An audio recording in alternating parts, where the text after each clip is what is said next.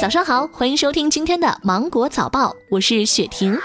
从今天起，十六岁以上未成年人可以单独的乘坐滴滴网约车了。八月二十一号，滴滴出行宣布，经过一周时间的公示及征求意见，滴滴将于八月二十二号起正式实施未成年人乘车新规则，允许十六至十八岁的未成年人单独乘坐网约车。这部分未成年人在乘车前必须设置紧急联系人。对于十六岁以下未成年人，平台仍不支持单独乘车，必须由成年人陪同出行。国家邮政局、公安部、国家安全部联合发布关于加强国庆七十周年庆祝活动期间寄递物品安全管理的通告。通告要求，寄递企业应认真执行收寄验视、实名收寄、过机安检等安全管理制度。二零一九年九月十五号到十月二号期间，严禁收寄寄往北京市的低空慢速小型航空器及零件、遥控地雷和炸弹闹钟玩具等物品。据北京疾控中心的消息，十七号，北京市确诊一例人感染 H5N6 禽流感病例，患者于八月六号出现症状，发病前曾接触宰杀后的禽类。经调查，患者接触的禽类来自外省。目前，北京市已落实各项防控措施。资料表明，该亚型禽流感多由于接触感染的禽引起，尚不具备有效人传人的能力。近日，湖北远安县太清洞景区内，一名男游客将几块钟乳石掰下欲带回家，被景区的工作人员拦下。经民警教育后，男游客向景区致歉并赔偿损失金额。太清洞内钟乳石形成约亿万年前，是我国迄今发现最大的天然溶洞。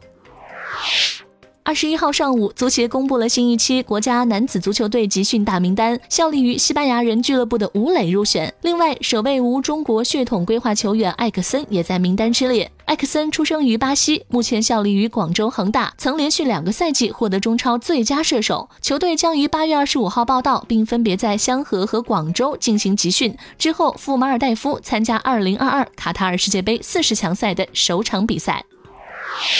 尼泊尔出台政策，二零二零年一月一号起，昆布部分地区将禁止使用厚度在三十微米及以下的塑料制品，从而改善生态环境。珠峰的南坡部分就在昆布地区，珠峰的垃圾问题一直受外界瞩目。仅在今年四月，尼泊尔军队就在珠峰区域收集了两吨垃圾，其中有一吨是不可降解垃圾。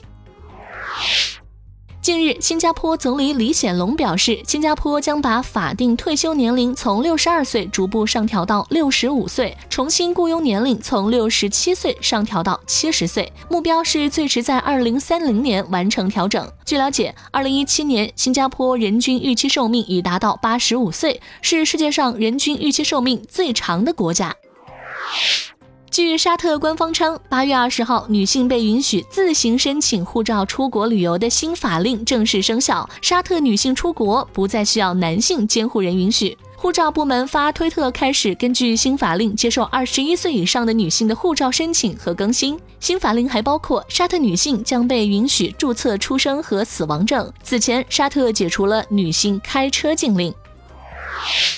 近日，俄罗斯科学家公布研究报告，显示超重的人在异常炎热时期自我感觉更好，因为脂肪层可以防止过热，脂肪组织的热导率低于体内其他组织的热导率，因此皮下组织会妨碍热量传递。同时，高温影响会加剧糖尿病、肺病、神经系统疾病、精神疾病、消化性溃疡病、肾病等疾病，并影响睡眠。今天的芒果早报就到这里，我是精英九五电台的雪婷，祝你度过美好的一天，明早见。